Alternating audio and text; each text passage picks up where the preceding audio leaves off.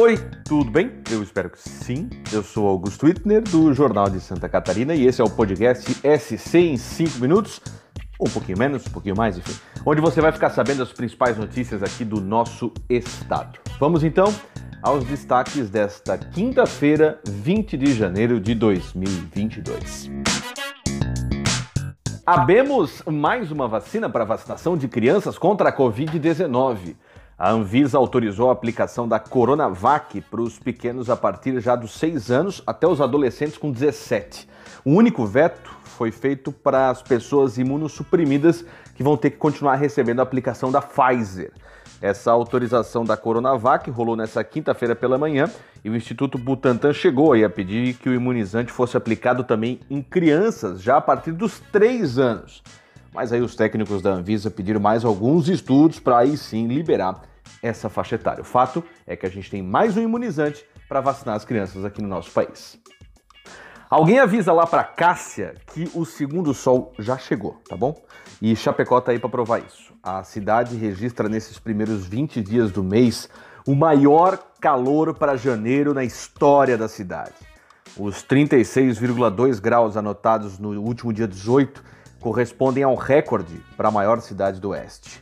Para quem gosta de termômetros lá em cima, beleza, tá tranquilo, sossegado, né? Já quem não gosta vai ter que esperar pelo menos até a metade da semana que vem, de acordo com o meteorologista Leandro Puchalski. E você sabe, inclusive, qual foi a maior temperatura já registrada em Santa Catarina na história? Vou dar uma pausa dramática aí para você pensar. Não? Tudo bem. Foi em 1963, lá em Orleans, no sul, com 44,6 graus. Como diria a lemoada aqui em Blumenau, mein lieben Gott. Diferente de outros momentos de alta de casos de Covid, dessa vez Santa Catarina não vai adotar medidas restritivas para frear o avanço da doença. Você lembra que das outras vezes, lá em 2020, 2021 tal, sempre rolavam diminuições de ocupação em estabelecimentos, ônibus, algumas proibições de atividades e tal. Então, agora não vai rolar. O foco, como antecipou o colunista do Diário Catarinense, o Anderson Silva, vai ser na orientação para os municípios para que eles adotem protocolos de triagem, testagem e isolamento de pacientes com sintomas ou infectados pelo coronavírus. O principal objetivo agora é amenizar a demanda das unidades básicas de saúde. A morte de um homem atropelado em frente à Universidade Regional de Blumenau está provocando um debate sobre falta de segurança naquele trecho.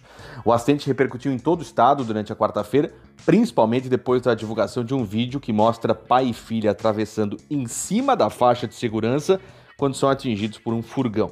Você pode inclusive assistir o vídeo lá no santa.com.br. A repórter do Santa, Bianca Bertoli, foi até o local e conversou com pedestres e comerciantes que relatam rotina de freadas, pequenos acidentes e muito medo. A prefeitura descarta no local a implantação de travessias elevadas, mas promete radares no lugar para dar mais segurança àqueles que passam por lá, principalmente os estudantes da FURB.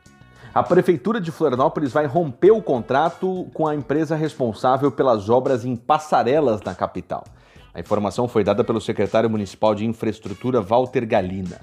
Assim que as obras da passarela do SIC forem finalizadas, provavelmente lá no mês que vem, a prefeitura vai rescindir um contrato com a empresa que também faria a reforma na passarela da Avenida da Saudade.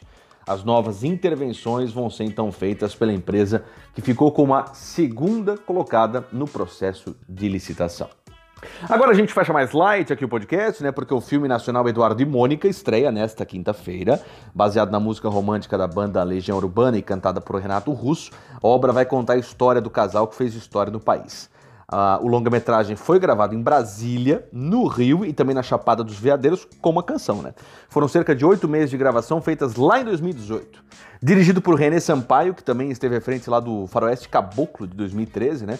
Com roteiro de Matheus Souza e produção de Bianca De Phillips, a narrativa do filme Eduardo e Mônica acontece nos anos 80, cheia de questões políticas aí e também em torno do amor de um casal com muitas diferenças. Eu vou deixar o meu chefe feliz aqui, vou fazer um cross media e pedir para você que nos ouve nesse momento acessar o nosso site para ver o trailer do filme, porque vai que desperta alguma vontade de ir pro cinema, né? Esse foi o SC em 5 minutos, o podcast dos veículos do NSC Total, publicado de segunda a sexta-feira.